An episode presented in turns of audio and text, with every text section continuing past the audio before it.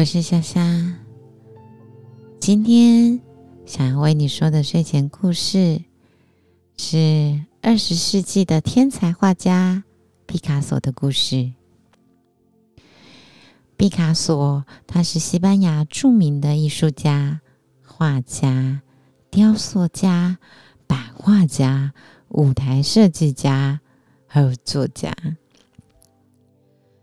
他是二十世纪现代艺术的主要代表人物之一，在西班牙有一个称号是三大艺术家，就是在讲毕卡索、达利跟胡安·米罗。那毕卡索是一个一生都在不断变化他的手法的一个探求者、追寻者。他尝试过印象派、后期印象派，有野兽的艺术手法，都会让他汲取成他自己改造成他自己风格的一个养分。那有一个很特别的才能，是在他各种啊变化的风格中，一直保持着自己粗犷刚劲的个性。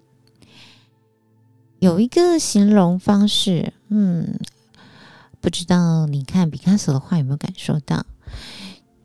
就是在各种手法的使用里，他都可以达到自己内部的统一和和谐。嗯，跟有点哀伤的说法是，跟一生穷困潦倒的范谷不同，毕卡索的一生，嗯，是相对比较。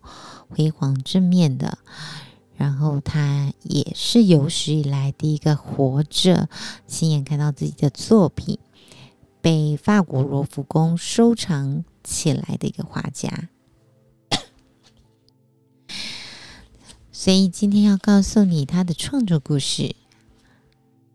一九一一年，毕卡索，嗯，在巴黎蒙马特区里面的一个建筑物。搬搬到另外一个街的公寓套房，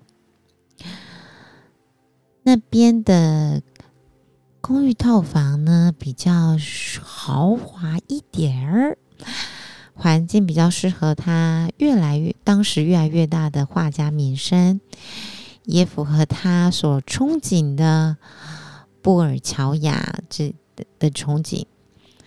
布尔乔亚是在形容。有资产阶级的一个名词，有一个传记作家 John 理查森有曾经这样子描绘毕卡索的日子。他说：“经历了卑童年卑微低下的出身和巴黎初期贫困的日子之后，毕卡索想要有一种能够让他平静工作。”不必担忧物质的生活方式。毕卡索的说法是像个穷人，但有很多钱。嗯，听起来我有一点羡慕这样的一个说法呢。然而，就是他后来搬的那个新家的公寓啊，他呢在里面。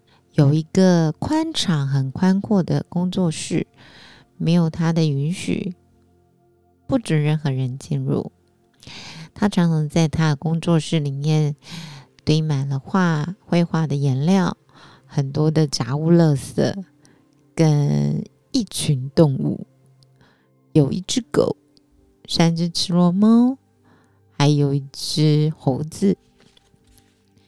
皮卡丘这一生啊，都晚睡晚起。他呢，会在下午两点的时候把自己关在画室里，一直工作，至少会工作到黄昏。而他交往七年的女朋友就会自己打发时间。他常常在公寓里等毕卡索完成工作，和他共进晚餐。但等他好不容易从画室出来的时候，啊，却不是什么好伴侣。他的女朋友说，毕卡索很少在用餐时说话，有时候从头到尾一言不发。看起来他好像觉得很他很无聊，但其实是他很全神贯贯注的在思考、观察当下的情境。毕科毕卡索在饮食上有一个嗯自己的习惯，他很在意自己的健康，所以有一阵子他。决定除了矿泉水跟牛奶之外，其他的东西饮料不喝。食物的部分只吃青菜、鱼、米布丁和苹果、葡萄。如果家里来了客人，毕卡索就会表现的比较和气一点。而家里的确也有客人，也常有客人啊。对于招待客人这件事情，毕卡索就是又爱又恨。他喜欢在全新工作的空档跟朋友轻松一下，也痛恨很多事情让他分心。在女朋友的提议下，他们把周日定为家庭日，嗯，就当做是一个借此保留一个下午，摆脱友谊的负担。毕卡索这个艺术家，他在一个反社会的温怒和喜爱社交的两极之间摆荡。放在现在来看，我觉得还蛮正常的，似乎也蛮多人是类似这个样子。毕卡索一个特质是，啊，画画这件事从来不会让他觉得无聊或疲倦，可以在画布之前站着工作。三到四个小时，依旧也不觉得累。毕卡索曾经说过，之所以画家这么长寿，是因为像他工作的时候，就把身体留在门外，就像穆斯林进清真寺之前要脱掉鞋子一样。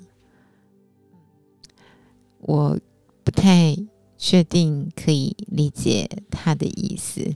觉得蛮艺术的。今天的故事就为你讲到这里希望可以祝你今晚好眠。假设有想听什么故事告诉我哦。那么跟你说晚安啦。